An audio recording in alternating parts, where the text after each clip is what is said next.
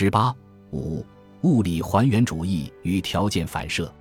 物理主义至今已有许多流派，本节只讨论物理还原主义，因为只有还原主义具体的主张了意识和语言皆可还原为何物，只有在此前提下，人类才可能通过确定可知的物理定律制造人工智能。物理还原主义认为，语言只是幻觉。甲乙两人相互交谈，其实是两堆原子物理互动。甲的声带振动经由空气传播至乙的鼓膜和神经。在乙的脑中发生了某种未知的物理运动，并最终导致了乙的声带振动。该世界观取消了语义间的逻辑关联，代之以语音间的关联，其规则皆是脑的物理结构。不仅将语言习得还原为反射训练，还预设反射训练仅是基于神经可塑性的纯物理过程。其理论困难在于，反射训练虽能任意的建立声音与概念之间的连接。却无法任意的建立诸概念之间的联系。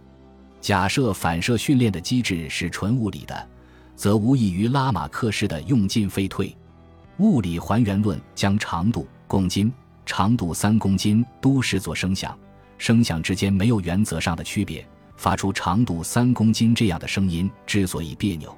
仅是因为全人类都在反射训练中被训练出了关于这两个声音之间的某些物理构造障碍。假如每当一只不能理解复杂语义却能发声的鹦鹉发出长度三米的声音就能得到食物，它就会被训练成发出长度三米之声波的鹦鹉。若将喂食条件改成长度三公斤，它也会被训练成发出长度三公斤之声波的鹦鹉。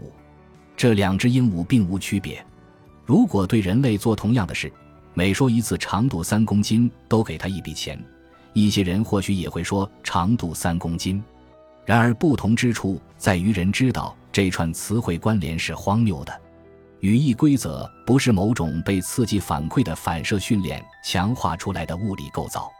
我们无法取消语义规则相对于物理规则的独立性。物理还原论要求将语言习得视作物理的反射训练，而反射关联的任意性则要求语义关联也是任意和不受限制的。物理还原论主张语言是幻觉，却在关于该幻觉的宏观现象上，反而要求语言对世界观的决定论，不存在逻辑上的荒谬。人类试图理解长度三公斤时的荒谬感，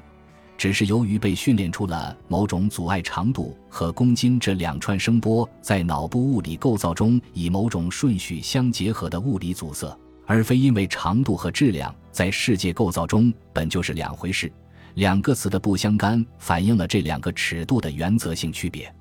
世界的构造不是任意的，倘若语义关联是任意的，则语言与世界毫无关联。然而，假如人对长度、质量等词汇的反应都只是被物理刺激训练塑造形成的脑部物理结构，长度三公斤这个说法并不比长度三米更错误。那么，这意味着物理主义在取消了语言的同时，也取消了物理学，因为物理学也是有语义的。